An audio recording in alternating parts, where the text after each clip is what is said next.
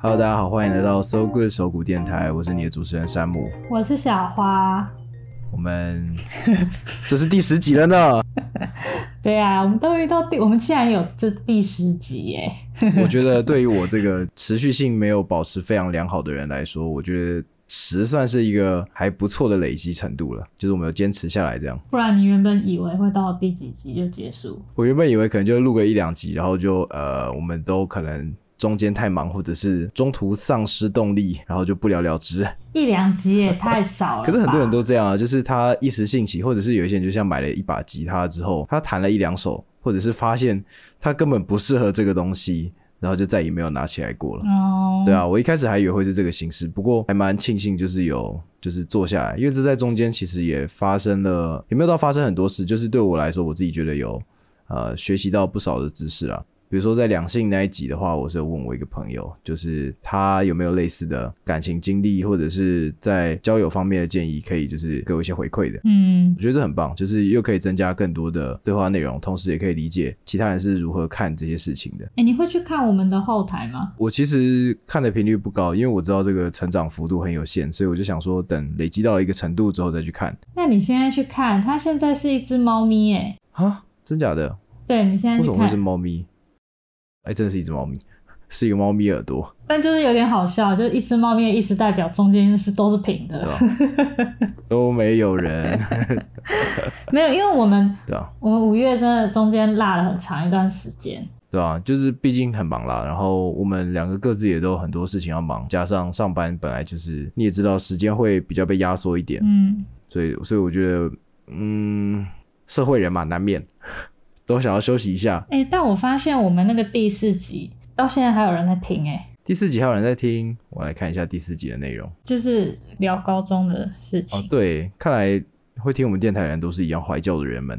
算怀旧吗？因为我们现在其实也还在就是摸索怎么样的节目风格比较适合，对吧？毕竟每个人喜欢听的内容不一样，我们擅长的讲的内容可能又不一样。我们的听众都喜欢在半夜的时候听，哎，所以我们是真的是夜晚陪伴，哎，那跟我当初的初衷很像，因为我当初也就是夜晚陪伴的意思，会不会是代表我们的内容还蛮无聊的，不用太认真听，就在旁边当白噪音？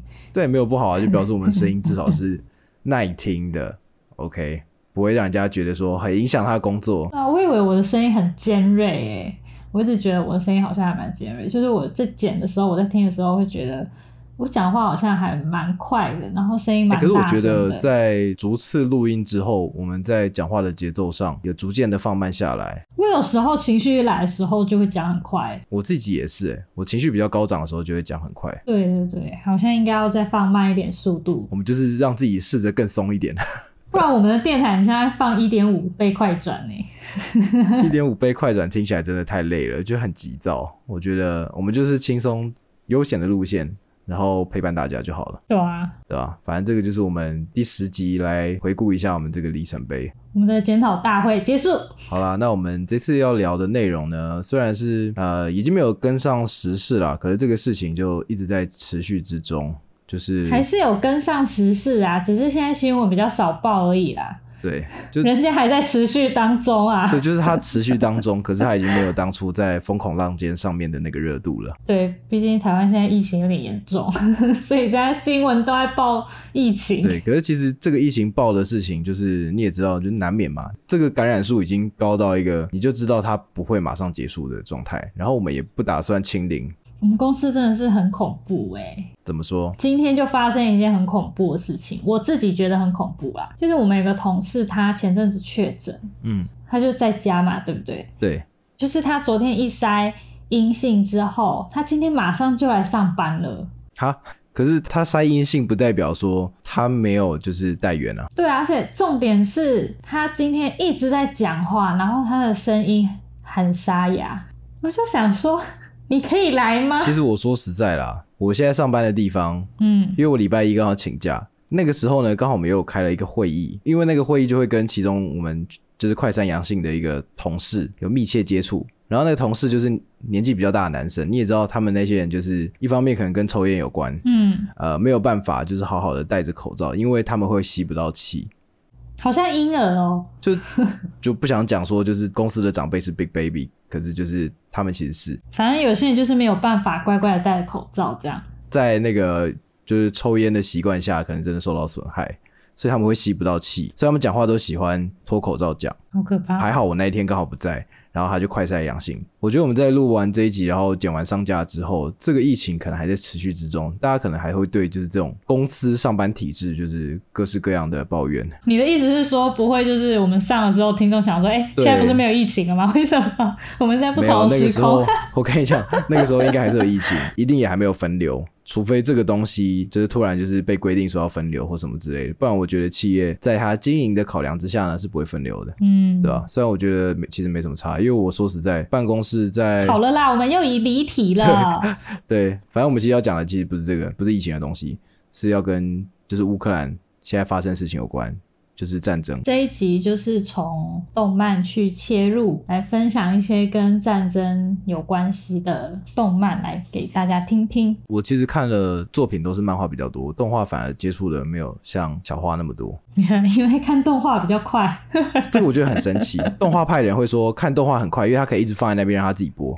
可是看漫画派人不是让他一自己播，而且我觉得有一点是看漫画眼睛其实会痛哎。那是因为我们现在用荧幕啦，当年是用看纸本的，其实眼睛不会到那么痛，虽然也是会干。哦，对啊，不过其实看漫画是真的也是蛮快的，我觉得。就是因为漫画的节奏是你可以自己掌握的，嗯，而且漫画跟动画作画上的细节一定会有差异，嗯，会因为制作成本上剧情有所编排的落差。嗯，我这次要分享的是一个我看了好一段时间的一个作家，他叫太田原康男，嗯，他其实画了很多跟战争有关的漫画主题，因为我之前有一段时间会一直看架上有什么漫画可以看。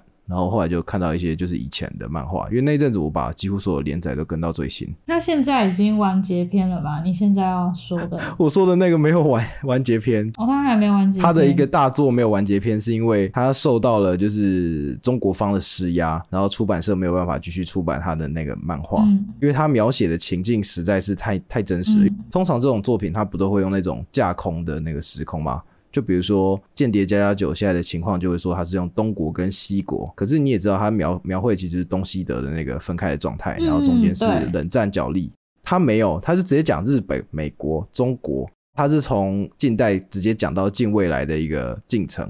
那它的架构其实蛮广的，对它的架构基本上就是跟现实生活很贴近，然后所有的东西它都没有特别做架空。那它的时代，它的时代是从以前不是有听那种录音卡带，就是听收音机，然后到后来变听 CD，然后到未来就是人类上月球，然后在月球建造殖民地。嗯，这一部的作品名称就叫《月亮的距离》。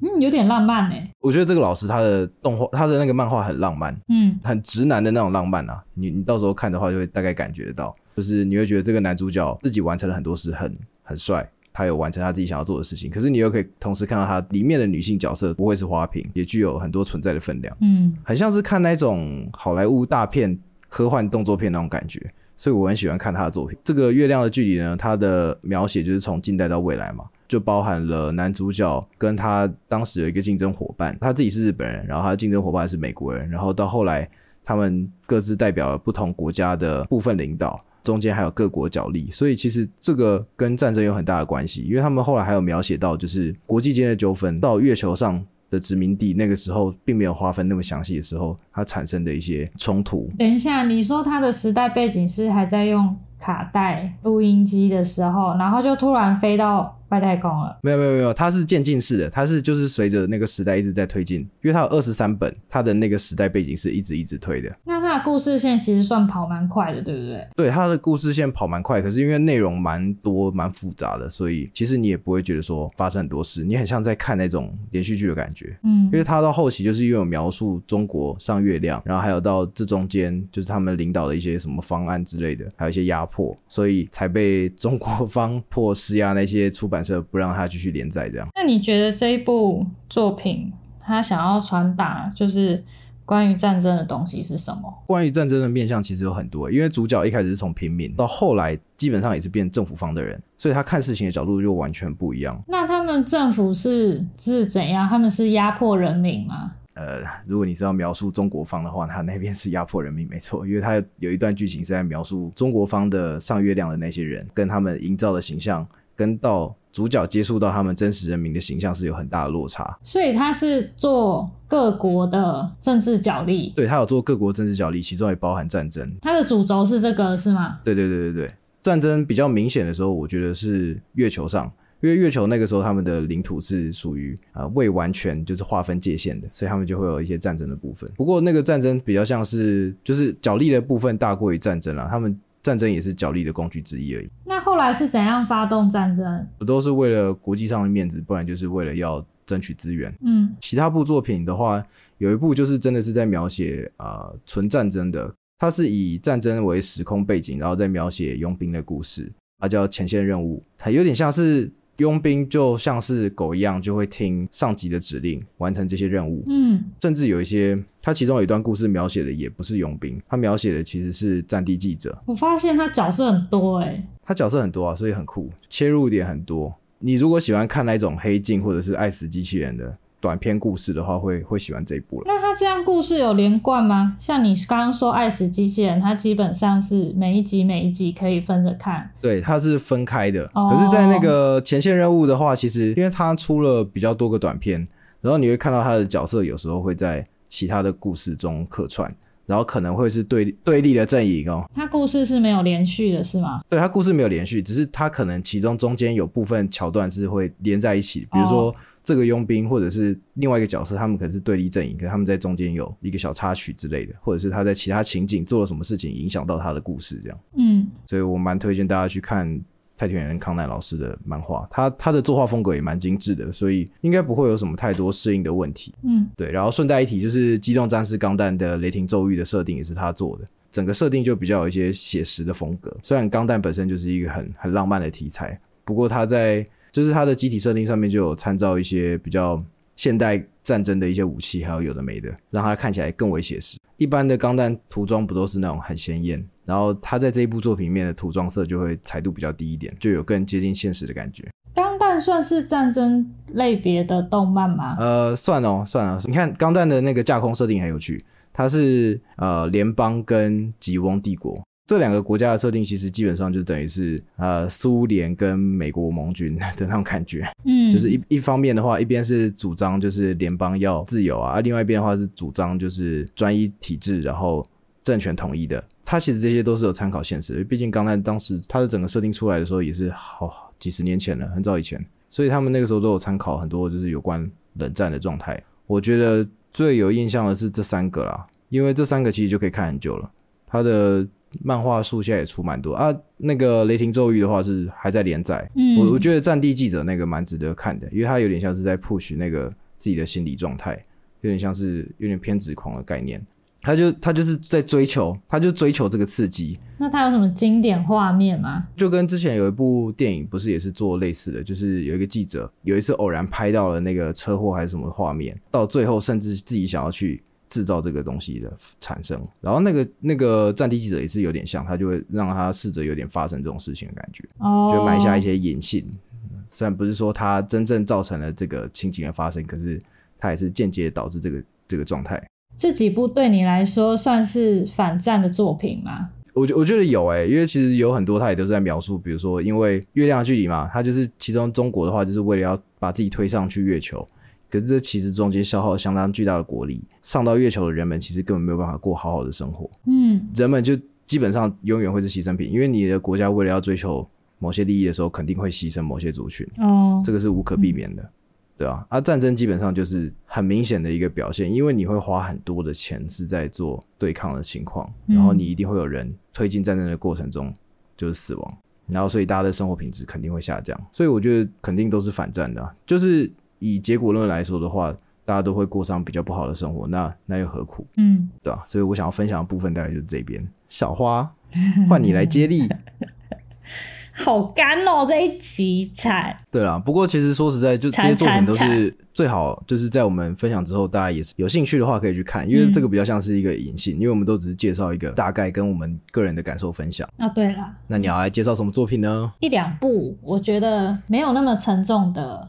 跟战争争夺有关系的，嗯，第一部呢，它是谢谢你在世界的角落找到我，你有看过吗？我后来有去看一下他的那个整个故事内容，蛮感动的，而且其中描述的感情非常真挚。这一部它是就是一开始投资方是不看好这一部作品的，所以这个电影它是靠群众的募款去解决它资金不足的问题。嗯，等于说这一部电影是几乎没有任何宣传。可是他最后他的评价是有打败你的名字，这么厉害。不过这一部在五月十六号已经在 Netflix 下架了，已经下映了。对，我不晓得之后可以去哪里找来看。这个我也不知道。对啊，你不是想看吗？但是你可能要再稍微找一下，要去哪里看。对，不过就等等有机会吧。有好多片要看。这一部还蛮 蛮温柔的，他们有。刻意的去避开一些比较写实的战争场景。对这一部电影来说，它主要架构并不是战乱和悲剧，重点是放在所谓平民生活的一些日常元素上面。嗯，这一部电影里面女性也是就是非常重要。以前战争的时候会有资源减，其实应该现在也是会啦，就是资源会减少，会通货膨胀。以前就是他们会有所谓的食物配给，就是家里面的女生要去领，可能你们家这个礼拜的配给的食物，可能豆腐就只有一块这样子而已，嗯，堆叠出这种灾难将近的感觉，通货膨胀啊，食物减少，在手被炸断，然后原子弹掉下来。哦，那一段我看到我也觉得蛮难过的，尤其是他本身又哦，你有看到？有有，我我看那个就是大概。简介这样，嗯，就是女主角她有一次走在路，就是街上，然后牵着她侄女的手，但是我有点忘记那个是什么炸弹了。啊，那个是哑弹。哦，哑弹，反正就是某一种炸药，后来突然爆炸这样，就是她的右手就断掉了啦，然后她的子女也就是这样过世。可是因为是在战争的时期，大家会认为说，就是，嗯，真是幸好，不幸这种大幸，你只有炸断就是一只手。但是对女主角来说，她她觉得就是到底好屁好，对啊，因为那一只右手是她牵过她子女的手，她拿来画画的手，嗯，她做很对啊，她做了很多事情，所以对她来说一点都不好。嗯，我觉得这部分就是。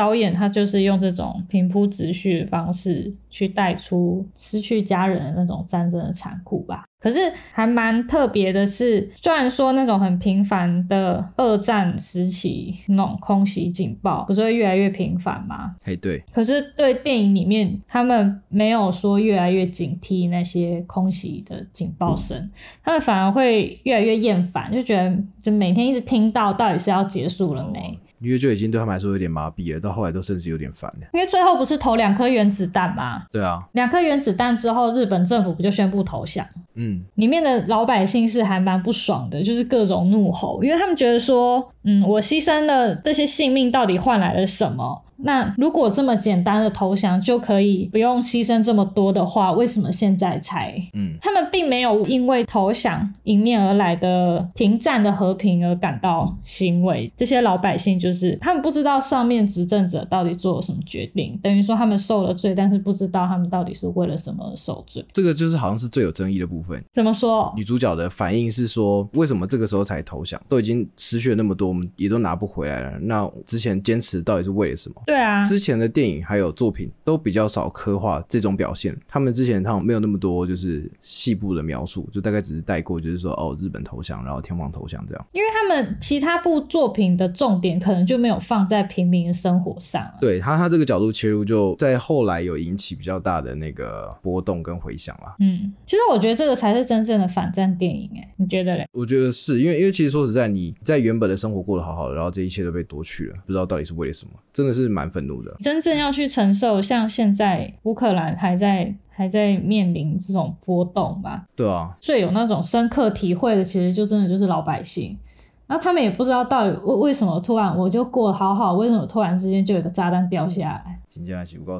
老百姓所想要追求那种平凡的生活、平凡的幸福，其实是很遥不可及的宝贵时光。就在战争之下，会是遥不可及的。对啊。我我觉得他描绘的很好的，其实都是那种呃很大的落差跟空洞感。对，这个才是我觉得他在作品里面想要体现的一个东西，就是他其实是用很平的方式去叙述，嗯，然后所有东西都看起来温温的，可是你会发现他在这中间一直一直东西被拿走，无能为力的感觉。其实是一部蛮无奈的电影，但是他的电影的节奏并没有那么的沉重，可能跟女主角设定有关系，因为女主角就是一个很爱画画的傻女孩，对吧？比较粗线条一点吧。对，比较粗线条，所以它的节奏不会让你觉得说哦，因为它是战争电影，所以就很沉重，并没有。只是实在是不知道现在可以去哪里看这一部作品，大家可以，反正大家可以去找看看。大家可以找到一些非法资源之类的。实在没有办法推荐去哪边看最好。对对对，因为这个不是一个良好的行为，希望大家还是可以花钱去买作品。对，推荐大家去看盗版是山姆，不是我。哦，我没有说，我只有说大家可以找到这个资源，要不要自己去看 是你的决定哦。总而言之，是一部还不错的电影。那你下一步想要介绍什么？下一部很可爱哦，《平城离合战》高田勋的作品，你有看过吧？你有看过火球奶奶的鼠来宝吧？我其实我其实有看过部分，然后那个时候是在电视上有播，因为这部片已经比较有年代了。你为什么什么东西都看部分呢？因为那个是在电视上播的，你在电视上播的不都是片段？你可不可以有一些东西是从头看到尾？可是，在电视上看的电影作品很难看完整的啊，除非你自己特别找来看啊，不然你自己看，如果你今天在电那个电视台上面突然看到一个电影，然后你就从中间开始看。那也就等于前面的部分你也找不到。好啊，那哎，啊，你平成离合站只看到一半，那你是看到哪里？其实你要推的这三部作品，我后来都其实有去看一下它的就是简介，然后跟整体。你那个根本就是只是看一个很快很快的介绍，所以你平成离合站到底完整版你是看到哪里？完整版我就只有看他们是狸猫打架而已啊。他们几乎整部都在狸猫打架，听起来超级闹。他整部都是狸猫打架，好吧，感觉你已经忘记你到底看到哪里。对啊，我那个时候就只记得他们有变成变成人类，然后然后就变成站立的形态，然后这边打架，这个是我小时候的印象。总而言之呢，平成离合战它就是吉普力工作室里面的一部作品，那导演是高田勋，他已经过世了。这样子，我觉得大家应该都知道吉普力工作室还有另外一部电影叫《红猪》。当初是因为宫崎骏认为说，哦，我都已经把猪的题材拍完了，那泥猫当然就是高田勋先生的事了，所以最后对高田勋先生才会拍这一部。那 有点闹。吉普力工作室里面的高田勋跟 你是不是在打字？我没有在打字，我只在想那个名字是谁，他的导演是谁？宫崎骏。哦，对对，宫崎骏，我一直。应该说他们有三个啦，三个创办人吧。哦，他们是有三个创办人。简单来说是这样子。然后他们是三个人的话，会互相监督吗？还是怎样的一个角色？就互相吵架。这很像新创公司会遇到的问题。我有买一本书叫《天才思考》，它是林木敏夫出的，那里面就在讲很多就是吉普力工作室出的电影后面的秘辛故事。那如果有兴趣的朋友。可以去买来看，我觉得还不错。但是里面大部分就是百分之五十吧，就是都在吵架。你就说看他们几个人轮流吵架这样？对啊，吵架这种事情在公司里面很正常吧？很正常啊，毕竟你你只要有参与的话，而且你有决定权的人，怎么可能不会互相讨论？然后讨论到后来就很有可能会吵架。对他们，反正他们每一部作品都在吵架。所以，哎，这一部很很酷的地方，我觉得就是他跟宫崎骏之前在东映动画时代的同事为基础去刻画那些角色。里面有一个，应该你对他应该比较有印象。如果你对狸就是这一部作品的印象只有打架的话，嗯，发动突击的那一只狸猫叫做全太，它的设定其实就是来自宫崎骏先生。他偷偷在嘲讽他。主角正极嘞，正极就是高田勋。我觉得这个有一点点公器私用了一点，你知道吗？对啊，可他就是嘲讽放好放满。因为当初在做这一部的时候，宫崎骏有给人家情绪勒索一下。他怎么样？情绪感觉就是高田勋就是觉得说，嗯，我就是比较理性的那一方，所以我就是男主角正极。哎，可是我觉得，我觉得他们里面。第六代金长那一只狸猫长得比较像宫崎骏哦，你反而觉得那只比较像？没有想到是全泰，全泰可能是个性上像宫崎骏，金长是外貌像宫崎骏。外貌像。哎，对啊，因为你知道那只狸猫旁边还有两撮胡子，哎，它就是宫崎骏啊。嘲讽放好放满。对，有一次在脸书逛的时候，就有讲说他们中间的故事，然后就说他为了要 就是小暴富，然后就把宫崎骏画进去里面。他把人家画了一只非常暴躁的狸猫，然后最后还死掉。那你觉得这部作品里面描写哪一部分对你来说印象最深刻？它其实就是在讲环境，就是因为人类有居住需求，所以我们去破坏了生态环境。例如像我我们在河道上面倒水泥啊，在山上做垃圾处理厂、高尔夫球场那种造镇的工程，其实都会影响就是整个生态环境。等于说你就是抢人家的地啊，把人家的房子占为己有。对。那些动物就被你赶走了嘛，对不对？它里面有有一有画一幕，我觉得让我还蛮深刻的。他把人类比喻成毛毛虫，然后我们在那边吃叶子，把叶子吃光。我觉得还蛮让我印象深刻。对我们人类就是毛毛虫，但是我们不会变蝴蝶。所以这部作品描述的是啊环环境议题嘛，就是环境，但是它。对，但是它后面有讲的比较多的是争夺这件事情。哦，哎，我在。看书的时候，它里面有提到说，高田勋他有想希望把平城离合站做成一部架空的纪录片。一是因为其实高田勋他本身还蛮喜欢看纪录片的；二是因为就是这个故事的架构就是狸猫因为住处遭到都市开发，所以他们被赶出森林，他们不知道怎么办嘛，所以他就去翻了很多关于狸猫传说的文献，就是他就想说，哎。那狸猫会不会试图想要反抗人类？他们会不会善用他们的变身术、幻术？所以，如果今天我们人类、我们观众在看这部电影的时候，会不会把情感投射在狸猫身上，去反省自己过去所做的事情？它这部电影其实是建构在这样的基础上面。嗯，里面一只很老的狸猫，忘记它叫什么了。它里面就有说，千万不要相信人类说的话。哇，这个。但是又很矛盾。对，然后他要变成他要变成人类耶。我们虽然痛恨人类，但是应该也有好人吧？对于天敌，我们应该要赶尽杀绝，还是我们除去不好的人，这样就好了？我们要维持平衡，还是赶尽杀绝？他们的议题耶。哎，你不是看到他们去打架吗？对不对？对啊，就是所谓的狸猫去反抗人类。我们等于对人类来说，狸猫是挑起事端的那一方。嗯。我们这样子挑起事端去攻击人类，嗯，把人家制造车祸啊，这样到底是为了什么？我们去挑起的这些事端到底是好还是不好？这个问题的所在到底是什么？这个是狸猫他们自己在思考的的事情。我觉得他们在描绘这个战争的时候，就是应该说是冲突的过程啊，采取的行动的时候，真的是以那种动物的心情去思考他们会怎么行动。而不是以我们上帝视角去想这件事情。对对，动物的心情，因为像我我刚刚说的，就是狸猫自己在思考说，天敌应该是要赶尽杀绝，还是除去不好的维持平衡？他们最后选择了维持平衡，你知道为什么吗？因为可以吃麦当劳。狸猫想吃汉堡。可是这又很讽刺，你知道吗？狸猫为什么要吃汉堡？它本来不需要这个东西啊。对，它本来不需要东西，但是他们后来爱上汉堡，也是因为人类去开发、去掠夺人家的生态，嗯，他们才会发现有这有汉堡这个东西可以吃。所以就是其实也是很讽刺啊。而且当狸猫在反击的时候，人类却觉得说他们是在看表演，就是他们的变身术嘛，他们的反抗到底有没有用？嗯，所以最后。故事的结尾就是狸猫被迫接受事实，所以他们只能继续过生活。嗯，可是后来结尾他们又回到吉普力的核心，就是你要保持童心。所以后来他们就用幻术又把森林变回来，但是这终究是幻术。回到现实，他们就是只能进入人类生活，用幻术把自己变成人，进入人类生活里面去。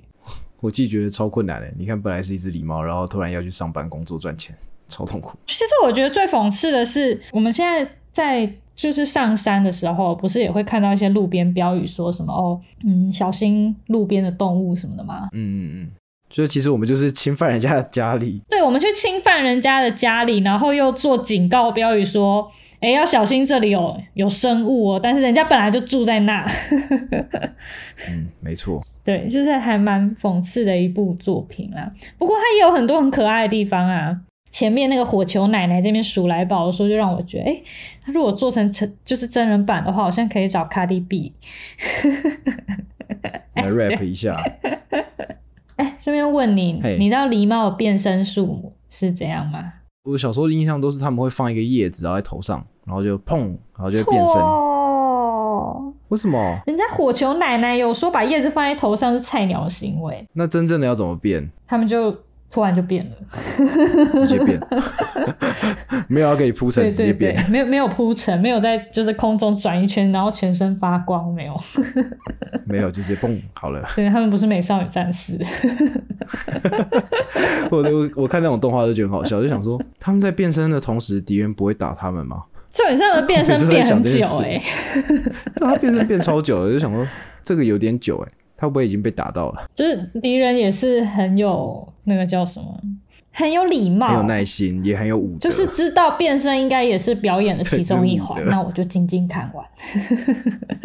等他等他表演完，就是这一部其实我看完之后，我想到的结语就是简单的来说，就是像那个巨人里面阿尔敏他说过的，他说什么都无法抛弃的人，什么都没有办法改变。哦哟。这句话说的很好，哎，我觉得这一部的核心其实是这个，哎，我自己觉得，你自己觉得，在掠夺这两个字下面，嗯，我觉得它的核心是这两句话，OK，嗯，因为像狸猫，它就必须要舍弃自己原本生活的地方，它们才能，它才能就是往下一步迈进啊，对，它才能继续活着，对，因为它的环境就已经不一样了，能进入人类生活的那些狸猫是会变身术的，那不会变身术的，它们就只能。去偷东西吃，那你去偷东西吃，一定会遇到很多危机，你可能会被车撞死，你可能会被捕兽夹夹到，嗯，对。但是因为他们不会变身术，就是麻瓜啦，麻瓜，对他们只能这样，对啊。所以你这种团体生活下面，你要活下去，是你只能抛下弱者，让他们自生自灭。其实是一部很现实的电影。这个真的是被时代淘汰耶！突然发现这个事情。对啊，任何事情的进化都一定是要抛下没有用的东西才能前进。看来这部这部对你来说影响应该蛮大的，因为这这个概念其实这让我审视了我最近的生活，发现我真的是一个弱者。我现在只能就是把叶子放在自己的头上，但是我什么都变不了。那你想要变什么？如果可以变的话，还是我放错叶子了？放错叶子，可能是叶子的品种不对哦。到底需要哪种叶子？叶子的大小。那我放一个姑婆玉好，姑婆玉很大，够大了吧？哎，姑婆玉就是那个，就是吉卜力的动画工作室，他们不是会就是小孩子在路边摘来就是挡雨的，不就是姑婆玉吗？对对对，还蛮经典的。对啊，那个很可爱。我我每次看到那个他们在描绘童年的时候，我都觉得这整件事情相当的童趣。你会觉得很审视自己的生活吗？就是我好像就是一个没有办法把过去抛下的人，所以我一直觉得自己。没有办法往前迈进的感觉。我觉得不用到啊，一定要把过去抛下，而是只说你要专注在生活其他的层面，你不能只专注过去的事情，因为你一直专注过去的事情的话，你就会呃止步不前。啊，因为你在意的事情就永远还是过去的事。如果你今天想要，也不是就是概念不是说你一定要用舍弃的方式，你可以就是在你的心中把它分量。移少一点就好。可是人家阿尔敏说什么都无法舍弃的人，什么都无法改变。这是一个思考逻辑不同，他他的概念是用舍弃，可是其实你的状态是不见得说一定要到舍弃，你只是回顾他的时间跟思考他的时间变少而已。在状态上，爱莲都舍弃自己了，所以他是主角啊。主角，对不对？嗯，其实巨人整部的设定也都是跟战争，然后协同那些都有关。其实我今天原本有在想说要不要讲巨人呢？没关系，我觉得我觉得巨人的那个设定，你等你看到比较后面再说，因为他后期有很大转。我们可以来聊一集李维啦。你说很帅，很帅，他不知道成为多少人的老公，我会笑死。真的帅。虽然他只有一百六，但是我可以接受，就是跟我平视。也不对，我高他一点一公分，小难过哎。好，随便。好啦，那就来到我们这一集最后一个要分享的作品啦，掌声鼓励鼓励。你要要帮自己上掌声是不是？我们要做一个特效哎。这一部已经大家都看过，但我不确定有没有每个人都哭，因为我就是没有哭的那一个，我看了两次都没哭。就是《萤火虫之墓》，你应该看过了吧？萤火虫之墓有看。你不要跟我说你又只看到一半。没有啦，我看完。想说你到底多瞧不起吉普力？没有啦，吉普力我印象最深刻的真的是红猪，然后还有那个霍尔的移动城堡。还敢说自己喜欢那只老鼠？你骗人的吧？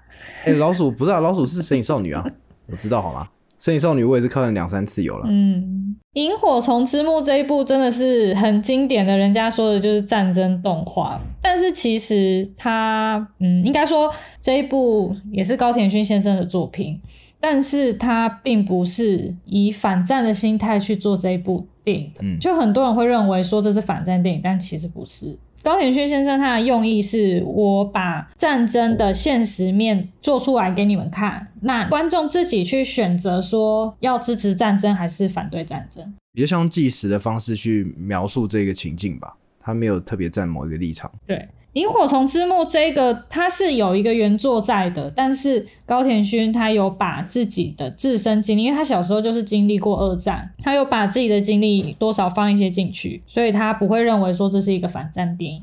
那我觉得这一部有一个还蛮特别的地方，是我也是看看那个吉普力那一本书上面看到，他说电影有分成两种，一种是观众把自己投射在主角身上的那种电影。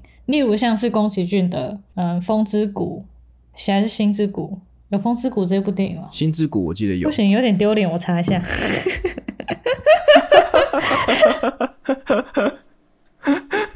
讲完。让我拿起我的书，反正可以剪掉。太丢脸了。有啦，有《风之谷》啦，只是因为我把字打成电玩的《风之谷》，所以想说有这一部吗？电玩的《风之谷》也是个经典啦。那我重新讲，他说电影有分成两种，一种就是观众把自己投射在主角身上的电影，例如像是宫崎骏他的《风之谷》跟《风起》，观众在看的时候会为了主角欢喜，会为了主角忧忧虑、忧伤这样子。嗯，另外一种电影就是。不是这样的电影，那谁去负责做不是这样的电影呢？在吉普力工作室里面，谁就是高田勋，因为他们两个常常吵架，所以想当然尔就是高田勋。高田勋认为说，观众必须要跟电影保持一个安全距离啊，观众不可以把自己的情感投射在主角身上。他认为，我们应该用第三者的位置去审视角色，不是把自己丢到电影里面。萤火虫之墓就是用高田勋。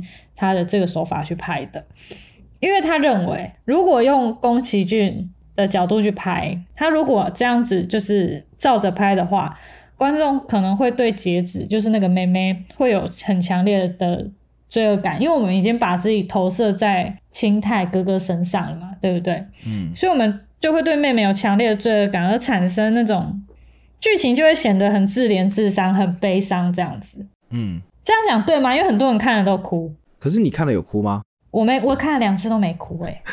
嘿，我到底有什么毛病？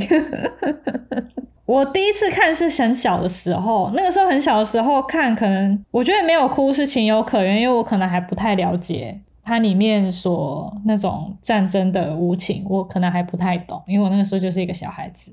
嗯，可是我长大看我也没哭哎。长大。我的人生是不是真的在哪一个时间点就是出了什么差错？还是我就是一个贯彻图像星座非常非常就是非常贯彻的一个人？你要讲话？我觉得我们是闲聊节目，哎，我觉得你要把我们是闲聊 节目这几个字就是写在你的桌上，呃，土象星座或墙壁上。等一下，土象星座的个性是 是什么？土象星座就是我跟林志伦，好不好？哦，可是。林志文就只是挑东西挑比较久诶，就是还有还有那个古猫，那个谁，他叫什么名字啊？赵翔，赵翔啊，赵翔也是土象星座啊。对，就是比较温一点的个性啊。我觉得你们很务实啦，所以，所以你们你们看到这个东西，其实距离这种战争的题材距离太遥远了。可是林志文说他有哭哎，那会不会是你的问题？应该是我问，我下次问问赵翔，哎，你有哭吗？哎，赵翔也有看这部吗？我怎么会知道？好吧。好啊，总而言之，宫崎骏先生他的手法去拍摄的《萤火虫之墓》，简单来说就是他看似是忠于原作的作品，但是他是以清太去描述妹妹截止的故事。嗯，有看电影的话就会知道，他其实有一个口白在旁边。哦，他是用口白的形式。对对对，有几幕穿插清太的灵魂在旁边看。啊，清。你是不是连青太是谁都不知道？对，青太是谁？我忘记了。你很糟糕哎！是男主角的名字吗？你在看不起吉普力的人，还敢说自己喜欢老鼠？给我闭嘴！他那只是老鼠啊！我喜欢那个作品里面的老鼠，没有问题啦，不冲突。你真的是好，那来一个知识家。好，你说那个萤火虫之墓，其实它原本日文的名字直接翻过来，其实不是萤火虫之墓，萤火虫之墓是台湾自己翻译的。哦，台湾的翻译片名都会有点神奇。它的原文是 Hotaru no Haka，就是它是火锤的木，嗯，大火的火，东西垂下来的那个锤，嗯，这个火锤在日文里面它是代表火球的意思，也代表亡灵，就是战争嘛，里面有很多亡魂、亡灵这样子，所以它的火球跟亡魂就是代表战争。那那个火球其实就是轰炸机。我记得有另外一个，那个时候我看《萤火虫之墓》的那个。它的这个火花其实是一个有一个图片，天空上面降下来的飞弹，还是轰炸机？对，轰炸机的那个那个的倒影。你是海报，海报吧？对对对对对对对对对。它的海报其实后面有一个淡淡的轰炸机。嗯哦，因为它其中有另外一个剧情是，他把萤火虫的尸体埋起来。呃，那边其实还蛮感人的。对对对，就就我我那个时候我看到那一段剧情，我会觉得哦天哪，不行，这个真的很难过。嗯，看完之后，我自己是觉得说，截止他的一生好像就是跟战争联系在一起的感觉。战争结束，截止就过世了嘛。哎，对对对对对，是是是结束，他可能还没有知道战争结束，他就过世了。对对对，他就过世了。然后他年纪还那么小，所以会让我觉得说，那个梅梅的一生仿佛就是跟战争它是联联系在一起的。嗯，他他们会看到萤火虫是他们后来搬家搬去，因为他们原本住阿姨家，然后阿姨把他们赶出去，因为他们没有赚钱，有点像是自保。因为像前面讲到，谢谢你在世界的角落找到我那一部里面，不是有讲到。战争、通货膨胀，还有资源缺少的问题嘛？对，所以可能那个阿姨是为了自保，哦，所以把他们赶出去这样。因为她有小孩，有老公，吃的东西不多。对，呃你知道一开始那个阿姨，除了亲情上的渊源之外，会收留他们兄妹俩。其中一个原因，我觉得，我觉得是因为截止他们家还算是家境优渥，因为他爸在那个年代是。军官嘛，好像是海军的军官。那个时候，他们家还可以请人家来拍照，就是他妈妈可以穿漂亮的和服拍照，所以在那个年代应该算是家境富有，就是家境还不错。就是电影一开始，他们空袭警报来说，不是要躲到防空洞吗？在躲进防空洞之前，青太他就把家里面的一些食物藏到土里面，所以要去阿姨家的时候，他就带去，等于说他带了很多好料过去。阿姨就很高兴，可是后来阿姨知道说，哦，他妈妈已经过世了，那对，就开始对他们态度有点转变，就是他们只能就是吃一点点呐，可是他的小孩，阿姨的小孩就有很多料这样。因为毕竟说实在，他们没有办法提供更多的就是经济上面的支持啊，没有办法提供更多的资源，然后再加上截止年纪这么小，哥哥会认为说这是等于说是他唯一的亲人了，对啊，他要好好照顾截止，等于就是。心态并没有出去找工作，所以那个阿姨也会认为说你们就是白吃白喝。后来甚至把他妈妈的旧衣服拿去换米，那对截止来说是很残忍，因为截止认为说，嗯，那个是他妈妈很喜欢的和服，他看到那些和服会想到自己的妈妈，哦，好难过。但是被拿去换米。我其实在这整个片里面比较难过的桥段是截止那个时候他吃到那个水果糖，嗯，那个水果糖我们。就是到现在他还有在在做了，然后反正就是他吃了那一个水果糖，他就会非常非常开心，嗯，然后开心到不行。有一幕是水果糖吃完了，但是里面还有糖粉，他哥哥加水给他喝。哦天哪，就是这个现在真的难以想象，就是在我们这个资源非常优渥的年代里，这个这整件事情真的是很难以想象的。可是就是因为有这些作品，才可以让我们保留，就是嗯，真的战争的时候发生的状况，然后我们才可以知道说，这整件事情都是很残酷的。对啊，很残酷。它里面有讲到就是。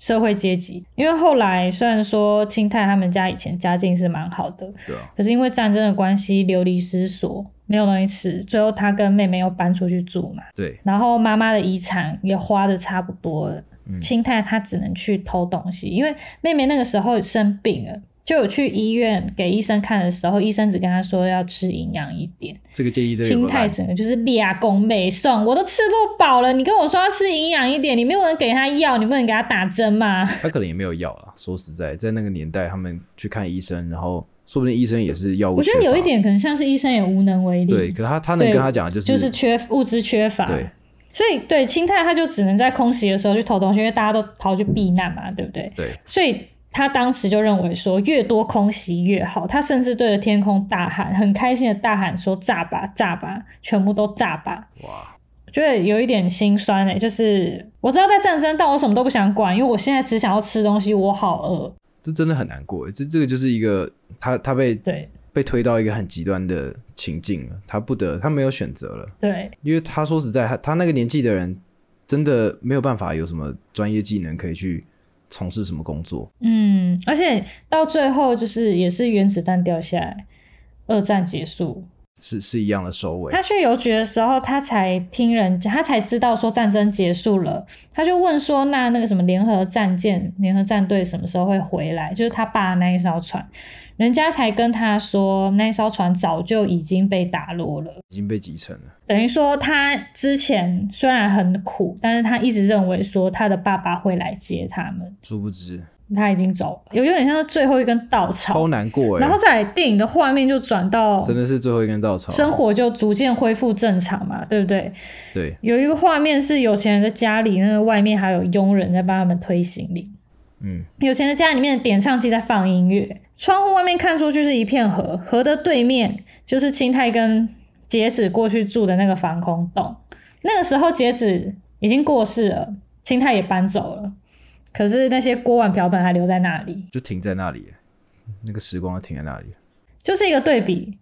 人家战争结束之后是开开心心的在那边听音乐跳舞，可是对很多人来说，不单单是青太跟节子，他们可能就饿死了，亲人过世，然后没有没有支支撑。或者是当时很多人就是像青泰一样，希望可以到一个可以到别的地方的一些转运站，像青泰就是到车站嘛，对不对？对。但是他太饿，他就饿死在车站。其实当时很多人都是这样子。我天哪！最后的结尾呢？他们兄妹的灵魂就重聚在一个山丘上面，跟着萤火虫，就是日文里面的亡灵，战争时的亡灵。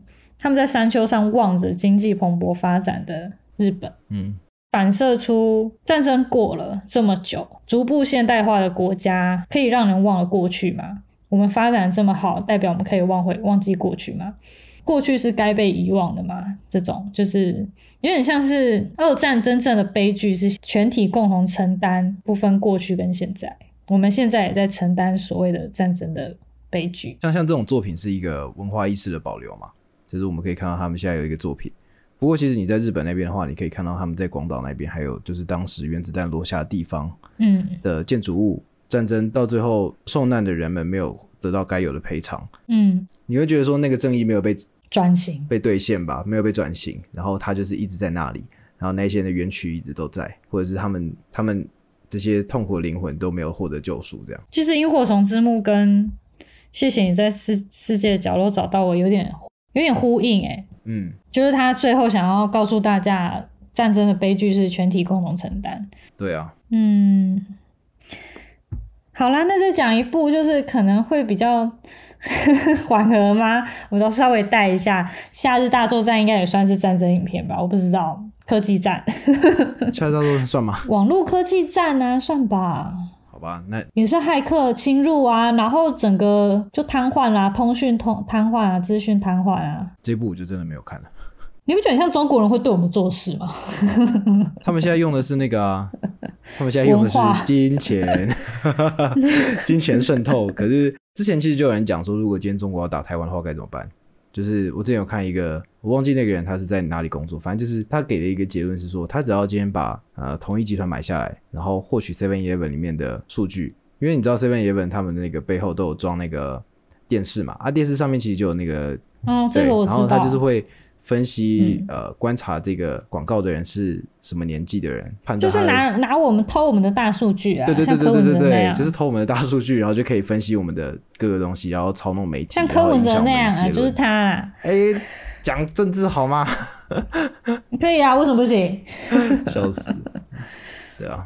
好了，我们来结尾吧。好啊，今天的结尾要来推荐大家，我们俩我们今天讲了两部高田勋的作品，哎，嗯，对不对？我们的吉普力动画大师高田勋的展览，不知道大家我们的听众有没有在 follow？如果没有特别关注的话，你可以就是借我们这一次的这一集，然后去看一下。对你如果没有关注的话，我现在就讲给你听。